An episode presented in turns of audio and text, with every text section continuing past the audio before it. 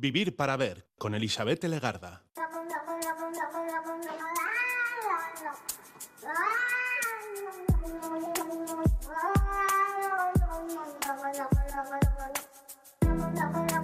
Gabón, ¿qué tal? Bienvenida, bienvenido a esta edición de Vivir para Ver en Radio Euskadi, Radio Vitoria. Hoy saludamos de frente desde sus primeros minutos al día 15 de diciembre, un día visual, gráfico y creativo. Dentro de los diferentes estilos, hoy hay que recordar uno que nos llega desde Japón. Los aficionados al manga o el anime estáis de enhorabuena en este 15 de diciembre porque dicen que es el Día Mundial del Otaku no es una celebración oficial, pero sí es una conmemoración bastante extendida, sobre todo desde que nos movemos en las redes sociales. Para, en general, la palabra otaku, para en general, pues es una cosa un poco desconocida, pero bueno, que sepáis que es una persona con aficiones relacionadas con el manga y con el anime. También puede ser que le guste el cosplay, que en inglés significa costume play, algo así como un aficionado a los disfraces, disfraces de personajes de videojuego, de manga o de anime, ¿eh? eso por supuesto. Sí que es verdad que el término otaku también puede tener una parte de significado peyorativo. En Japón se emplea para nombrar a personas con aficiones obsesivas y sería algo así como lo que entre nosotros entendemos como un friki o un aficionado a fricadas manga. El caso es que si tú eres una de estas personas, hoy es tu día, puedes disfrazarte y si no lo quieres hacer tan público, puedes programar tu tiempo libre para disfrutar de este tipo de imágenes y estilismos. El dibujo, el diseño, las ilustraciones y sobre todo la creación tendrán hoy un significado especial en este vivir para ver con la entrevista que vamos a hacer con César Liaguno, pero es que además hoy este 15 de diciembre tenemos que recordar que en el año 1966 murió en California Walt Disney, el empresario, animador, guionista, actor de voz y productor de cine estadounidense. Un hombre que nos dejó una industria de animación firme, que marcó un estilo creativo que todavía perdura. Hoy cogemos una cuartilla, un folio, algún elemento para pintar o perfilar y arrancamos este vivir para ver. Con una frase de Walt Disney, por cierto, que me ha parecido fantástica. Si estás triste, sonríe Ríe, porque más vale una sonrisa triste que la tristeza de no verte sonreír.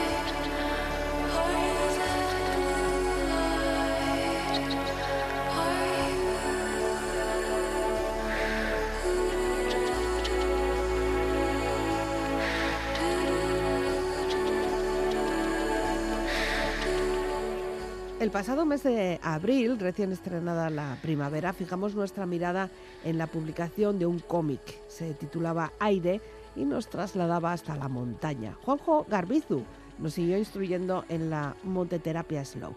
Y las imágenes, las ilustraciones, eran creación de César Llaguno, que nos enriqueció la imaginación. Seguimos creando en Vivir para Ver. César Llaguno es un artista de Balmaseda que está esta semana bastante activo, atento, productivo, trabajador, con motivo de la celebración del Mendy Film Festival, un festival que dará por finalizada su edición de este año el próximo 18 de diciembre. César Yaguno ha participado en esta edición de Mendy eh, con su labor creativa del reciente cómic sobre Andrés Espinosa que se ha titulado Solo y Libre. Él ha puesto imágenes, ha sido el encargado de las ilustraciones y vamos a conocer cómo ha sido este proceso creativo, quién es Andrés Espinosa, cómo se trabaja la ilustración en general, la creación en cómic y qué tiene él, César, entre manos.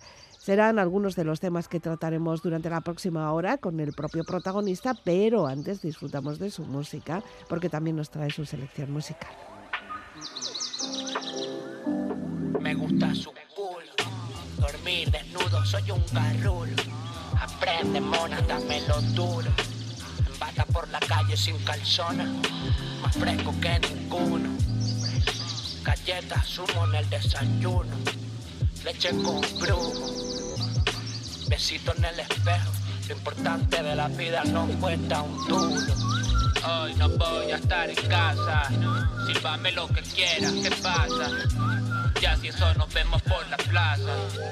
Ya si eso nos vemos por la plaza. Voy volado en modo avión. Estoy fuera de conexión. Quiero estar solo, déjame alone. Otro gallo me cantaría la misma canción. A mi bola, mi zulo. Si hueles y gusta, te rulo. La mayoría de días sudo, otros en ayuna, siempre en apuros. Mami, si dudas, dudo. Si te desnudas, mudo. Soy un primate, pica piedra, yo te daba, daba duro.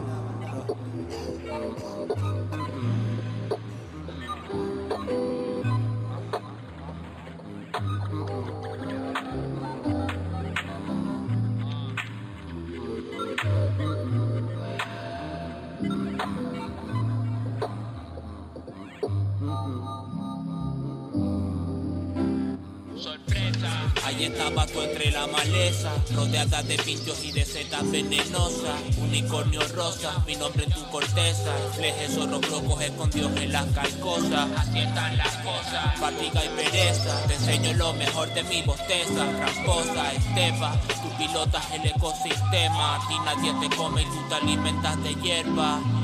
Antes en la costa pescando verdes, ahora en plena estepa pensando en verde espejo busca leña, vamos a hacer una hoguera. Que yo voy sirviendo whisky en el pesebre. Ah, no pasa nada si nos pillas madera. Aquí ya hay paja suficiente. Estepa, colores, matices, pasas, manices, joyita caliente. Ellos me miran pero no pueden verme.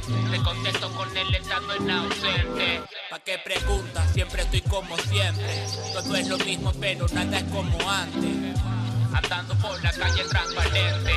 Las puertas automáticas no me abren, el sensor de movimiento no me siente. Será por pasarme el día de apalanque.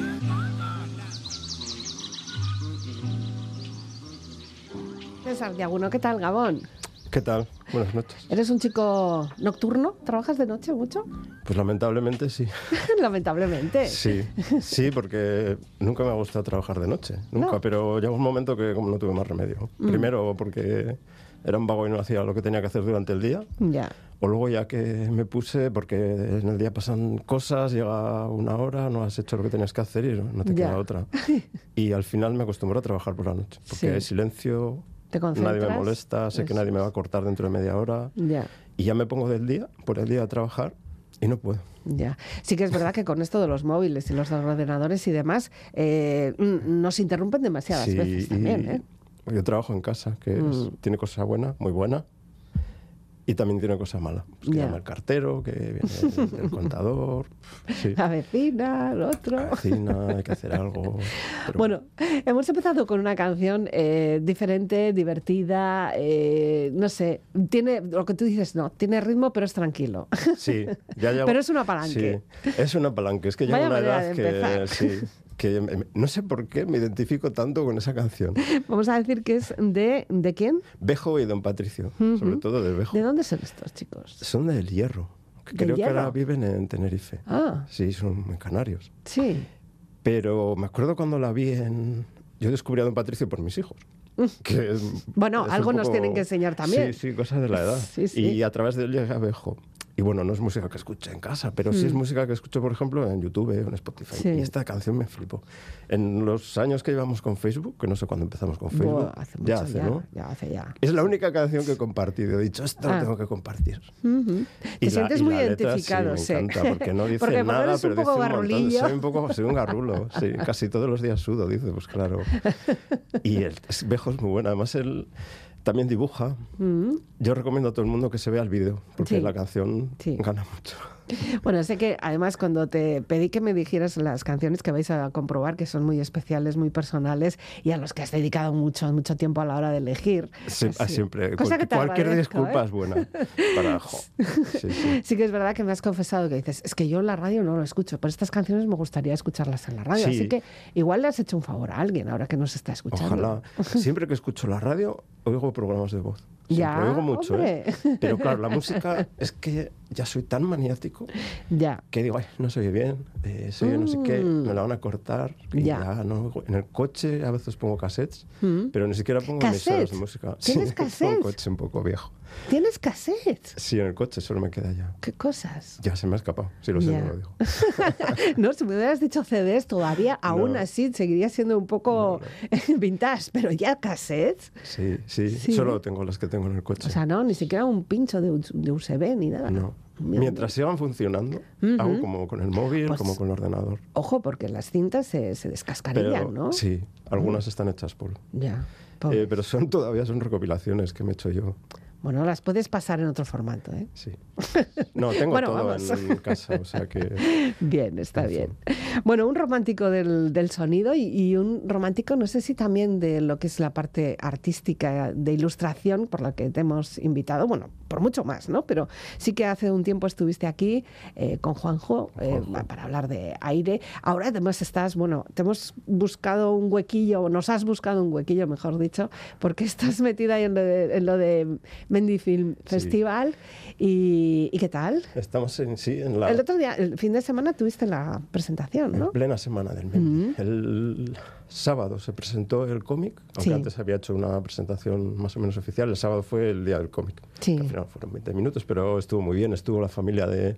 Bueno, decir que es el cómic de Andrés Espinosa. Eso es, dilo, dilo. Y estuvieron sus sobrinos y demás. Y fue un acto sencillo, cortito, pero estuvo muy bien. Ya. Esta semana del Mendy está muy bien. Aparte de que el Mendy está muy bien. Sí. Porque después de dos años de trabajo en el cómic, que a veces estás muy desconectado, estás dibujando y no sabes muy bien ni para qué dibujas. Ahora ves un poco el fruto, ¿no? De, ya. Del ¿Y, te veo que sale la acogida, por sí, ejemplo. bueno, o, el resultado final de todas esas horas de, pensar y de hacer y de... Mm, no, porque es la tercera vez que lo hacemos. Ay, amigo, eres veterano. La primera sí, dices. Sí. Pero bueno, es un poco... A ver, a partir de ahora empieza un poco la vida del cómic. A ver qué, cómo se recibe, si se vende o no se vende. Bueno, ha sido la presentación oficial de ese cómic de Andrés Espinosa, solo y libre, ¿no? Y además con la editorial SUA, que siempre es como un algo fijo en ti. Sí, con SUA lleva un montón de años. De hecho, fueron los primeros que me dieron la oportunidad de publicar un dibujo. Mm. Es la historia de fui un día con unos dibujos y los enseñé, pues es algo así. Como muy cinematográfico, ¿no? Ya, igual siempre es así. O sea ah, que cuando te pasa. Sí, sí, porque bueno, yo seguía un poco la editorial. Era una época de ir mucho al monte y pues en mi casa mm. había libros y tal. Y pensé, Josué, veía pocos dibujos en, en los libros. En los libros. Y podría, tendría aquí cabida. Eso pasa en muchas cosas. Por ejemplo, ves algo y dices, camisetas. Ah, veo un hueco ahí para los dibujos y bueno, pues luego al final no está. Pero si ellos me dieron la oportunidad hace ya unos cuantos años. Ya. Lo que pasa es que hay diferencia y hay que diferenciarlo incluso entre lo que es una ilustración y lo que es ya hacer toda una narración en cómic. Eh, sí. no tiene nada que ver, vamos, pero claro, así visto desde fuera y con nuestra gran ignorancia dices, va, pues dibuja, pinta, ¿no? Pero, amigo, ah. vaya trabajo, ¿no? Eh, sí, el cómic yo caí, bueno, empezamos a hacer cómics un poco, porque sí, en SUA me propusieron de hecho hacer una tira. Mm. Y bueno, una tira más o menos era contras, pero el cómic, más bien no soy muy comiquero ya. Mm, bueno, ¿por qué? ¿Por qué? Ahora me vas a decir por la edad. No, me fastidies, porque no hace ¿eh? mucho ah, que le perdí, o sea que no leo cómics. Y me cuesta mucho recuperar, o sea, soy incapaz de leerme un cómic entero. Más allá de mirar los dibujos, que miro mucho. Eso sí. Y sí, reconozco que es, es muy distinto. Una ilustración pues quieres transmitir una idea. Por ejemplo, eh, yo sé, estoy subiendo al monte y qué cansado es, qué grandioso es esto, lo que sea. Si el cómic necesita mucha técnica, muchísima, que también mm. se gana a base de dibujar, pero la técnica es cómo montar una página. Y hace falta también como mucho interés, porque al final todos somos un poco autodidactas. Ya. Entonces... Y luego esa mirada, sois muy críticos, lo miráis hasta el último trazo. O sea, lo que para nosotros sería un ver mm. una imagen y ya está, Pero Puede ser, ¿tú qué puede haces? ser. Casi casi con una lupa analizas. No, no sé. Ah. Supongo que va con el carácter sí, pero es verdad que yo cuando lo- me lo traen casi nunca lo miro. Mm. Porque es que me dedico a buscar fallos, entonces tampoco lo paso bien. y sí, luego a veces lo miro y digo, mira, pues no está tan mal, pues esta viñeta no está mal. Siempre sa- salvo viñetas. Ya. trozos de página. Este tengo que decir que ha cambiado bastante. Si alguien se va a Desde, leer los desde dos. su proyecto inicial, vamos Desde a el anterior, que fue el de los hermanos señor Rategui. Ujú, Porque hemos ampliado el equipo a tres. Ya. Felipe Navarro, que el anterior solo fue colorista, y opinó, pero ya estaba todo muy avanzado cuando entró. Y aquí ha metido mucha mano y él sí que es comiquero. Ujú. Y además queremos que nos haga de editor en jefe. Que siga ahí Sí, sí, sí. asesorando, ¿no? Y claro, se aprende mucho. Yo le dije, este cómic va a ser para mí como un máster en narración. Y bueno, Ya. algo ha habido de eso. sí. Bueno, está bien, por lo menos hay que seguir aprendiendo, Sí. hay que seguir estudiando y sobre todo dejándose guiar, aunque no sé cómo quedan, en qué punto quedan los egos, ¿no? Porque igual a lo mejor tú eso lo que has hecho lo has hecho porque porque lo has pensado que así tenía que ser y Sí, si yo alguien creo que te el corrige cómic gana mucho, ha ganado mucho. O sea, para... Igual no es el cómic que yo habría hecho, pero claro, es que a mí tampoco me salen los cómics solos. Ujú, Yo si me pongo, me pongo a dibujar, tampoco hago las páginas. Ya. Entonces yo creo que para la gente que lo va a leer es mejor. Ya. así. Bueno, para la gente que lo va a leer, eh, bueno, algunos estuvieron en, la- en lo que es el acto de la presentación el otro día en el Mendifilm, pero ahora, eh, bueno, pues ya está, ya está en las librerías. Entiendo que, Sí, que ya. ya lo has visto. eh, ¿Y qué tal? Eh, ¿Lo has visto así de refilón? De Ojo, decir, pues "Ah, esa es una de está"? las cosas que más me sorprendió. Sí, Cuando me acuerdo cuando andaba dibujando antes de enviar a Sua en casa, pensé, "Jo, si algún día consigo Mm, que se vea algún dibujo de estos por ahí. Y luego a la hora de la verdad, sí. ¿No te hace nada? no me hizo demasiado, Ahí va. ¿verdad?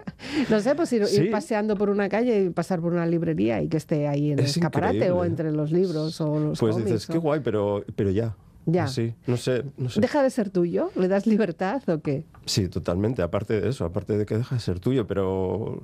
Jue, no sé. Hmm. Tampoco me. Bueno, la historia nos la puedes contar, poco más o menos, para llamar un poquito la atención de las personas. Sí. Aquí Sí. debería estar Ramón. El Ramón Sí, bueno. Que es el. No, llevamos no, no. Tres, sí, llevamos tres Mm. cómics y. Y es el guionista. Eh, Andrés Espinosa, pues es un poco, como explicaba el otro día, no es un superhéroe, pero lo que hizo es casi de superhéroe, porque en los años 30 hacía ascensiones en solitario. El viaje en solitario desde aquí hasta el Himalaya llegó.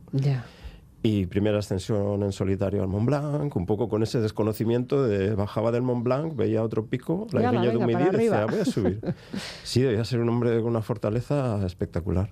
Y así todos, todos los montes que subió. Pues en el libro no se refleja toda la su trayectoria.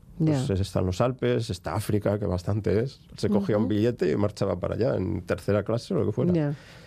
Y creemos que es una figura muy desconocida. De hecho, Javi Barayezarra, el director del Mendy, en la presentación es lo que dijo. Ya. Vamos a presentar a un personaje, a dar a conocer a un personaje que me ha puesto algo que en la sala no lo conoce la mitad de la gente que está. Y tal cual. De hecho, nosotros, yo. Ramón sí, porque es muy Sí. conocedor. Pero yo no lo conocía más de ver una foto.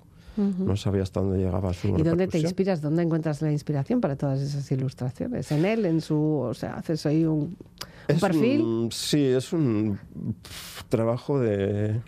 Pues mira, primero está un poco la imagen de Spinoza. Y Mm. eso es un trabajar con la documentación. Ya. Que es una gozada dibujar, por ejemplo, me encanta dibujar los años 30. Ujú.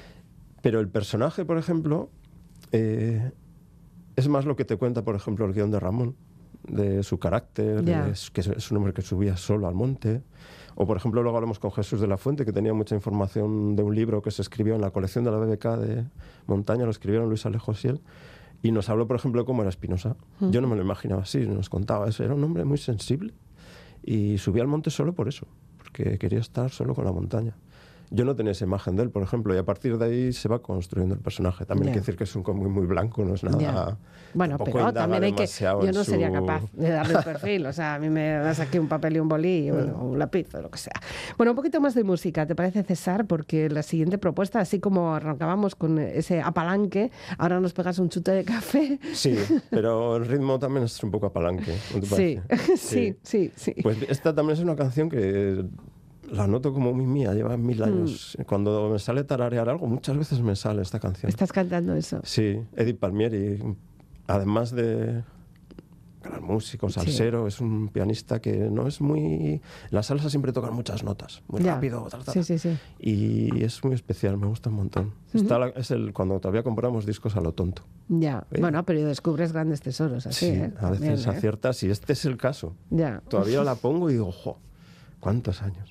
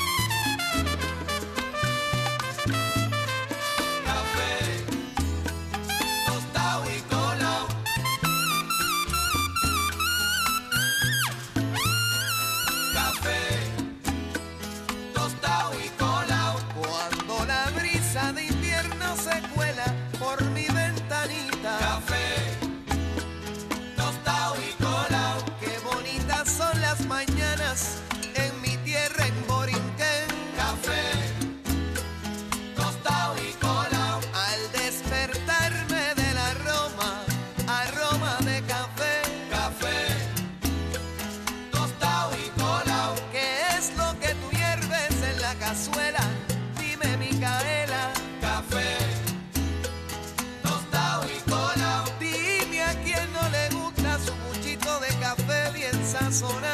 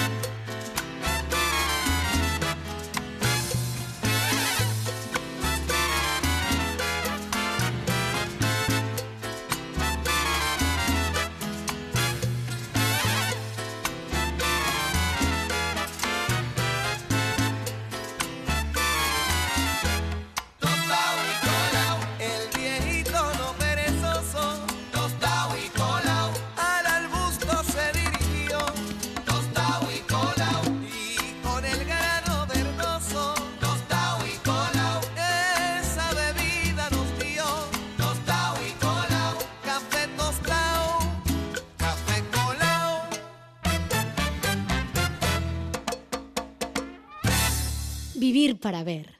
Con Elizabeth Legarda. Un poquito de café a estas horas siempre viene bien y si es un poquito musical incluso, pues también, ¿no? Para seguir trabajando o si queremos tomarnos un descafeinado para tranquilizarnos también. Bueno, lo curioso del caso de César es que a pesar de todo lo que nos estás contando, tú no, tu formación primera aunque tuvo que ver algo con un bolígrafo o algo, un lápiz que tuviste en la mano, no tiene nada que ver con la parte artística, sino que más bien técnica Mm, arquitectónica. Mm. Un arquitecto también tiene que ser un artista, desde luego, y está demostrado en las buenas, en las grandes obras arquitectónicas, ¿no? No vale solo cálculo. Sí, ahí mm. siempre está la dicotomía, cálculo, la arquitectura es un humanismo. La física, la, técnica, los materiales, yo qué sé. Eh, sí, la verdad es que el dibujo siempre ha sido un poco el hilo que lo une todo. En arquitectura el dibujo, bueno, yo ya me fijaba un montón, no, que, va, que va, al contrario. Pero me fijaba un montón en la gente que dibujaba bien, son los que más me llamaban la atención. Hmm. Y claro, estás continuamente dibujando que es lo que hacía un poco antes, hmm. dibujar las chorraditas en clase. Es que de, hecho has llegado a trabajar como arquitecto. Sí, trabajé. Ahora creo que ya hmm. es, llevo más años de dibujante. No he hecho el cálculo, pero es posible. Pero el dibujo en arquitectura es un medio hmm. de explicar ideas. Y yo lo sigo viendo un poco así, el dibujo también. Pero a mí me pasa un poco que a veces yo me quedaba en el dibujo. Y claro, la arquitectura no Te pedía algo más. hay que ver el edificio construido, si no, no vale. La arquitectura dibujada Ahora mismo con las tecnologías que hay también es verdad que todas estas eh, cuestiones de 3D y estos nos dan otra visión. Antes, al principio, pues como otras veces que han pasado por aquí arquitectos, aparte de lo que son los planos y, los alzados y lo que pudierais hacer, luego esas maquetitas que se hacían, eso era casi casi como Yo un pasatiempo. todavía en una época que hasta el fin de carrera no llegué al AutoCAD, que es un poco el mm. programa de dibujo. no se puede hacer publicidad, pero bueno. Sí, sí, no, no, pero es un referente. Sí, el AutoCAD. hay un, antes y un después de ese programa. Y hacíamos maquetas y dibujos. Pero llegó un momento, me acuerdo en la época de trabajar, que muchos colegas, bueno, iba a decir amigos, mm. no tocaban el papel. Y a mí me pasaba mucho. Me abría el archivo y empezaba a cambiar rectas con el ratón, plin, plin, plin. Ah. Eh, y ahora me pasaba un poco igual. Pero el primer momento yo necesito, que no, sé, no digo que sea bueno ni nada, pero yo necesito dibujarlo a lápiz. Y ya llega un momento cuando lo tengo dibujado que digo, ahora lo paso al ordenador. Ahora lo paso. No, porque... Aunque sea en, en, mano alzada, o sea, a mano claro, alzada. a mano alzada, sí, porque... Eh, bueno, no sé si hay dos escuelas o no, pero hay gente que es capaz de pensar, pensarlo, y cuando tiene la idea bien desarrollada, la dibuja, y haya salido. Ya, yo no puedo. Hago al revés. Eh, no sé, dibujo, dibujo, dibujo, y a través del dibujo, a través del dibujo pienso. A veces no piensas, solo pruebas. Pero sí, el dibujo como una herramienta para pensar. Ya. Hay muchas personas que igual están en una, no sé, en una reunión y estamos haciendo dibujitos. Eso tiene un nombre. ¿Sí? No sé cómo se llama, pero tiene un nombre. Sí, sí, dibujo... Yo hago muchas veces cuando estoy hablando por teléfono con vosotros para pues, bueno, pues saber y, llegar a una cita. Yo sí que de repente encuentro hojas que están todas gravateadas que digo, pero bueno, Eli, ¿qué estás haciendo? Bueno, yo te cuento que cuando voy a llamar, sé que voy a llamar, lo primero que hago es coger una coger hoja. una hoja y siempre, pues tiene un nombre. Y de hecho creo que hay algún libro publicado con mm. dibujos que hace la gente en ese estilo. Ah, qué guay. Bueno, y luego siempre hay motivos que siempre salen, son fijos. La florecita, ¿no? ¿Me has visto alguna hoja? No tengo ninguna por aquí. Eso lo haces, línea, raya, florecita, hojas. Suelos. Hojas, yo suelo hacer hojas. Ahora yo dibujo espinosas. Claro, es que las tienes ya totalmente sí, metidas. Por aquí, la oreja, la cara. y sé que te gusta también descubrirlos en distintos eh, sitios. O sea, tú vas buscando imágenes, vas buscando trazos, ¿no? Eh, yo qué sé, desde la calle a libros, a publicaciones. ¿Se te va el ojo? Sí, al final supongo que se va el ojo. Hmm. Con, de formación profesional. ¿Y esto se nace? O sea, luego bien, hay mucha técnica, hay muchas horas de, de, bueno, pues de perfeccionamiento, mm. ¿no? Pero hay que tener una tendencia. No cualquiera puede dibujar así, ¿no? Pues no lo sé. Yo mm. creo que cualquiera puede. Sí. Sí, mm. sí, sí. Solo que... Porque si tú te fijas en los dibujos que hacen los críos, todos cuentan algo. O sea, eh, con la técnica que tienen. Pero no sé por qué hay una edad que dejamos todos de dibujar. Yo creo Ya. que es el momento que pensamos que lo hacemos mal. O, que, O alguien nos dice que lo o alguien que lo mal. haces mal, Bueno, o, siempre "Ay, es que tenemos no a alguien, sale". ¿eh? algún fan loco. No lo sé, esto es una. Hay un ilustrador que es buenísimo, que se llama Puño, que tiene una conferencia hablando de esto. Se Mm. puede buscar en YouTube, no me acuerdo cómo se titula. Yo creo que sí que es así. Ya. Solo que pues hay gente que seguimos dibujando. Hmm. Yo, por ejemplo, en el momento que dije, voy a dedicarme a la ilustración, claro, ahora veo los dibujos y dije, yo estaba loco. Sí, no tenía la técnica, ¿no? Que poco a poco vas ganando y tal. Pero técnica que has trabajado tú por tu cuenta o, Claro. bueno, o, o te has dejado o te has formado, has ido a alguna No, academia, no, alguien te ha instruido. No. Eh, Para eso, qué vergüenza, ¿no? Soy totalmente autodidacta, sí, No. sí. A base pues, de fijarte cómo alguien hace la mano, como una mano, ¿no? Hmm. Yo en eso sí veo que vas ganando a base de hacer y hacer. Ya. Eh, sitios en los que tú te encuentras cómodo, incluso plumas con las que tú te encuentras cómodo y otras no. claro, y cosas que luego la parte del material ni te cuento. Sí, eso es parte de la ¿Con qué técnica. dibujas? ¿Con qué? Pues dibujo con unas plumas eh, que son de caligrafía, Mm. que lo mismo te permiten hacer un trozo muy gordo, muy delgadito. ¿Pero qué haces? ¿Cambias las cabezas? No, tengo No, una amarilla varias. y una azul, y ya con eso, y a veces la azul ni la uso, el Ah, rato ¿no? con la amarilla, sí.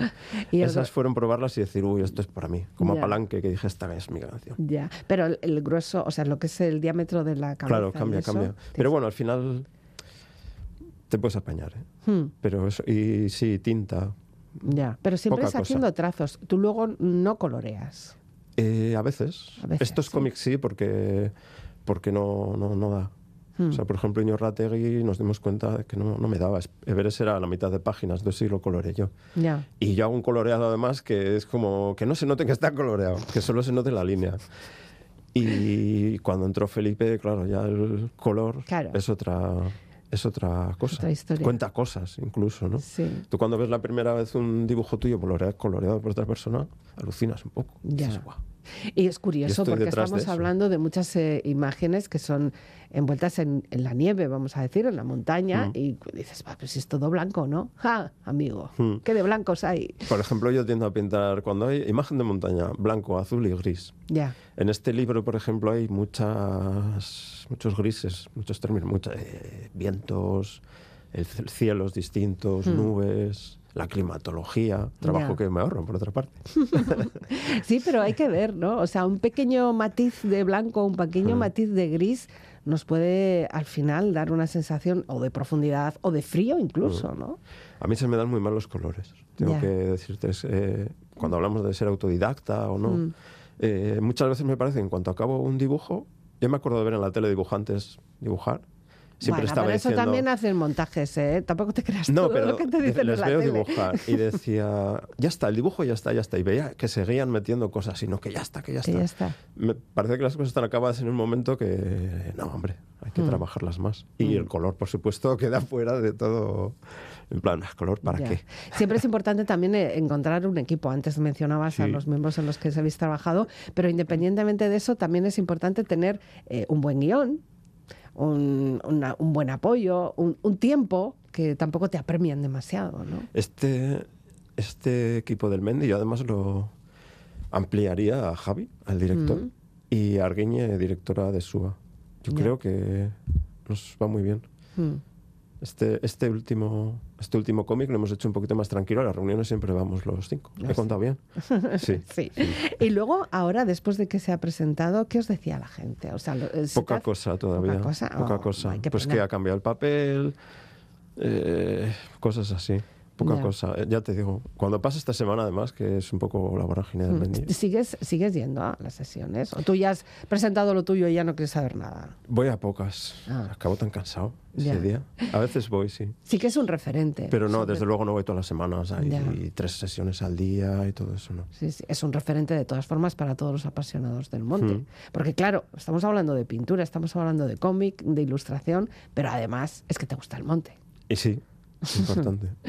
sí, siempre me, me suelen preguntar. ¿es- es? El otro día estuvimos en la feria de Durango firmando. Mm, Acabo vino el libro de Iñorrategui y me dijeron, entonces Mendy sale. Y yo, hombre, sí, pero hasta aquí. hasta ahí.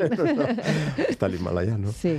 Bueno, supongo que cada uno tiene su forma de ir al monte. Me gusta, yo qué sé, pues ir al Ganeco, Mm, mm, ir a Pirineos, que cada vez vamos menos, por cierto. Mm. Aunque cuando me jubile volveré. Va, sí. Sí, me gusta mucho el monte. Cuando un poco a estar en el monte, a escaparte de aquí. Voy al monte. Navidad es- voy un montón. Bueno, Bueno, para escaparte un poco del, ruido. ¿Siempre a climas fríos? ¿O también podemos ir con calorcito? Hombre, claro. Ah, vale. Que siempre parece que estamos entre nieve. No, para nada. Hmm. Yo me acuerdo hace un montón de años, fuimos a Fuerteventura de vacaciones. Sí. José nos ocurrió hacer montes. ¡Qué calor! Pero sí, claro, si al final el monte es el mismo, cambia un poco lo que es la superficie, la vegetación. Pero la subida siempre suele ser parecida. Collado, cima, el valle. bueno, a Puerto Rico nos llevas ahora con la música. Cheo Feliciano. sí, mucho sí. Edith Palmieri, por cierto, también tiene orígenes puertorriqueños. Sí. Otra, razón, otra canción que tiene la misma historia que Café. Es un disco que compré por la misma época y una canción que, aunque conste que las canciones son del año 64, 63. Ah. Esto ya tiene ya como un pozo, ¿eh? Sí, primero 60 buenas todavía cosechas, por cierto. no había empezado la salsa como género y estas dos tienen un poco el puntito jazzístico, hmm, los solos de piano. También, ¿eh? Sí, o sea, esas letras que si tú no las escuchas dices, ¿qué? Hablando de un gato y un ratón, ¿qué tontería es esta? pero Todas tienen dobles, triples sentidos y por eso me gustan también. Es un poco como decían de Eduardo Mendoza, que siempre se hace un poco más tonto de lo que es. Hmm. Pues yo creo que estas canciones tienen un poco de eso. Similar. A ver, le, encontramos el mensaje, ¿vale? Mi gato se está quejando que no puede vacilar. Si donde quiera que se mete su gata lo va a buscar. De noche brinca la verja que está detrás de mi casa. A ver si puede fugarse sin que ella lo pueda ver y no tan pronto no tan pronto está de fiesta. Silvestre felino tiene que echar a correr. Esto sí es serio, mi amigo. Oye, qué lío, qué lío se va a formar. Cuando mi gatito sepa. Y es, es tan simple la razón gata le cuenta, que el que a su gata le cuenta, no es nada más que un ratón, un ratón.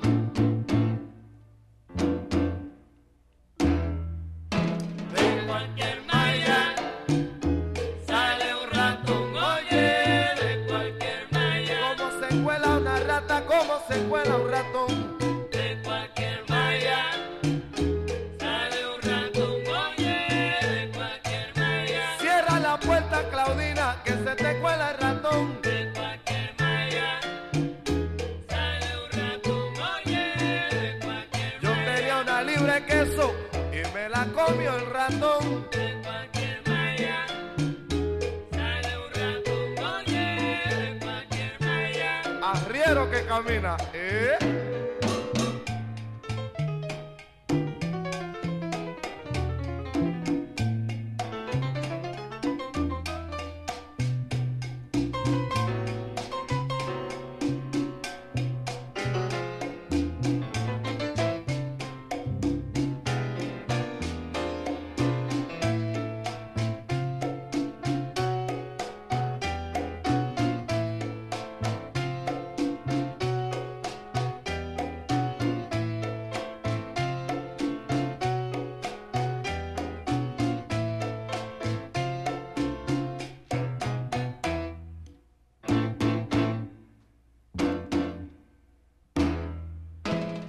Semilla la maraca pa' que suene. Chacu, chacu. Hey. Semilla la maraca pa' que suene. Hey. Semilla oye. Chacu. Y hace rato está sonando, sonando. Chacu, Y hace rato como está hablando caballero y cha.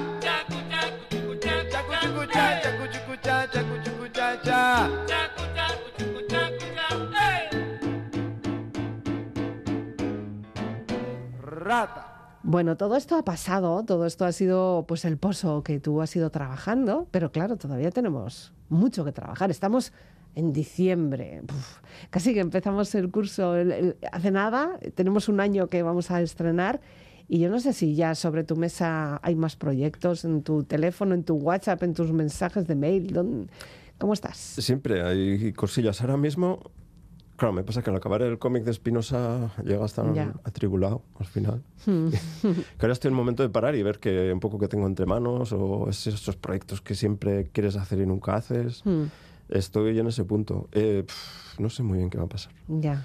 Eh. ¿Siempre estás esperando unas propuestas así, similares, sobre, sobre montes, sobre eh, montañeros? O quizás si de repente alguien viniera y te diría, oye, vamos a ver, César, hazme, vamos a pensar algo para hacer algo de, no sé, de coches. Mm.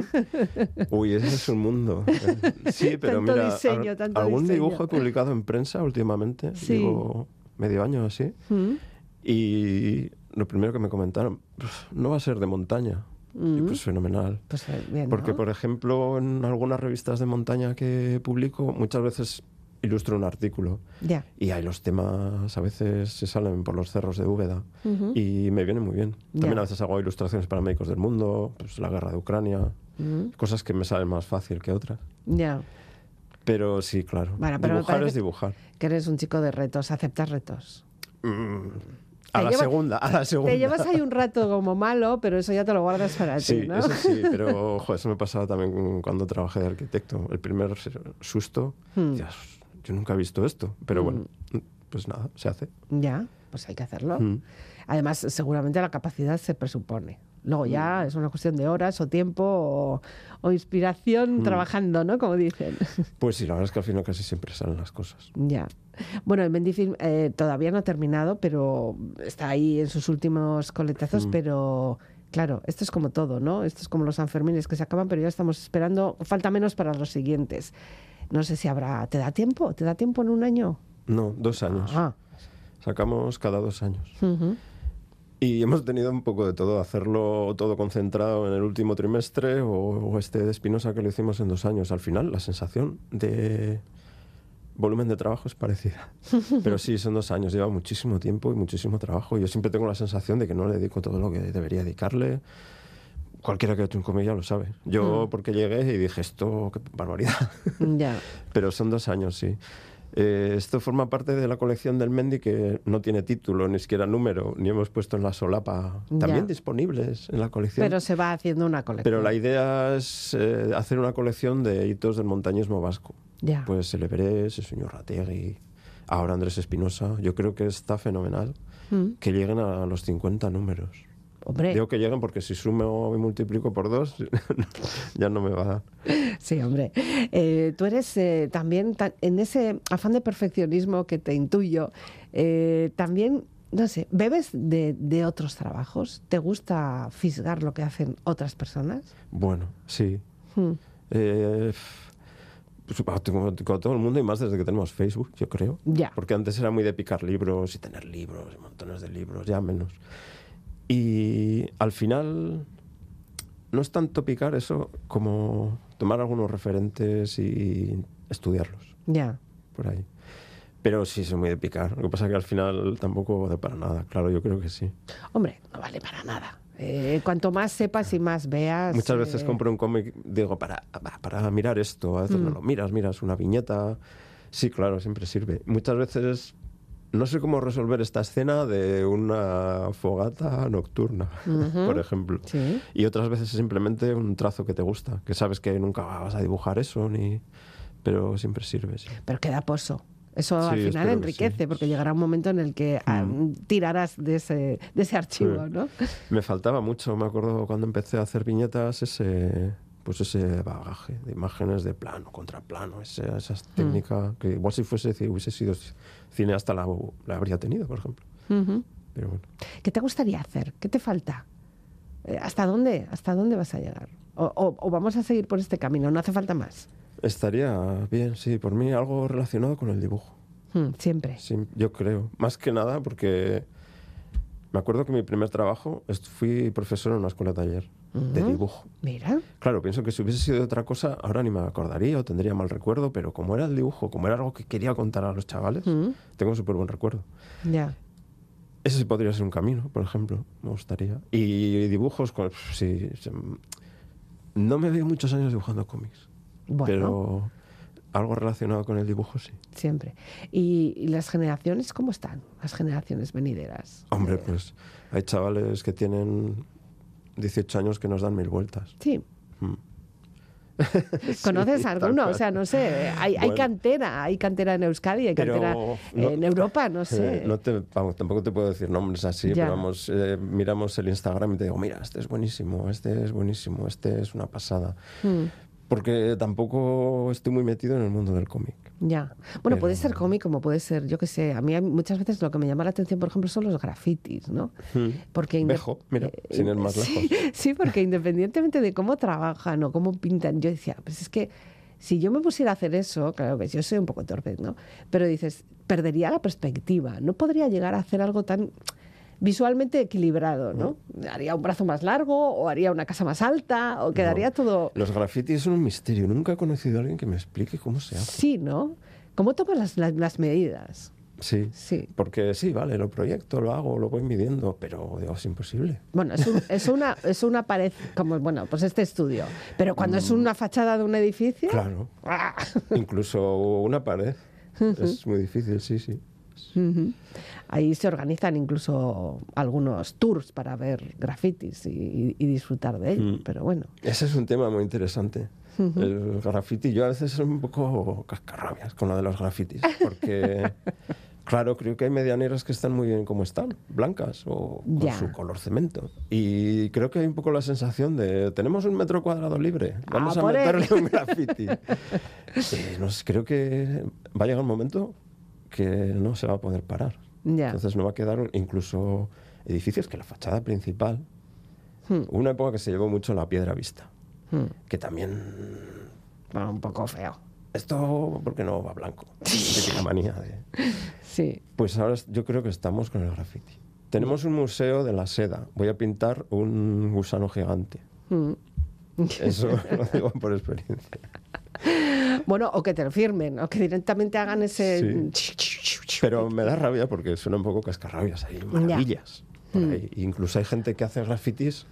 La Plaza Quiriquiño, por ejemplo, que está en Irala, mm. con un graffiti, eso es casi como construir algo porque le da sentido a toda la plaza. Ya.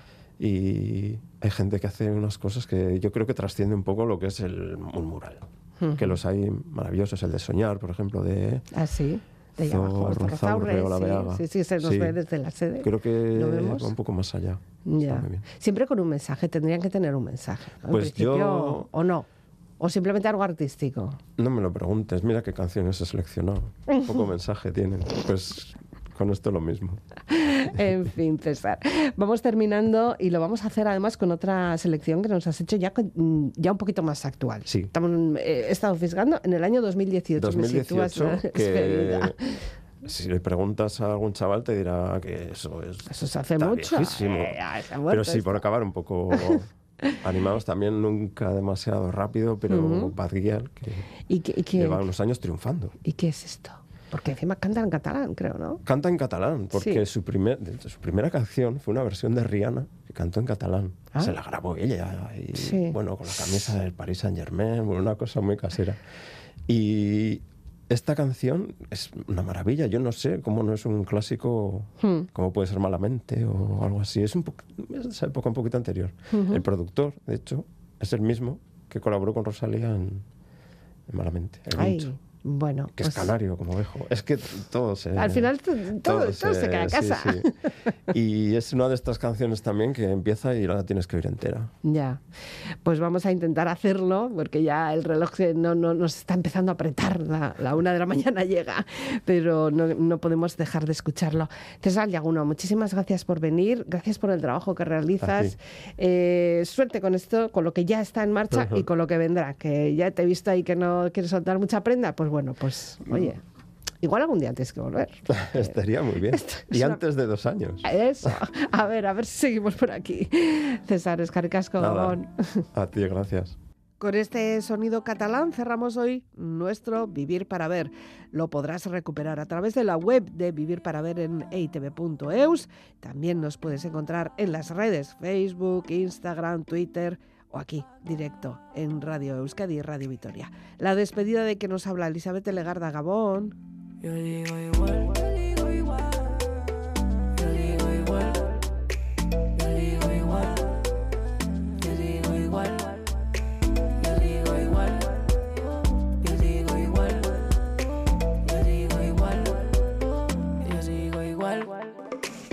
sigo igual,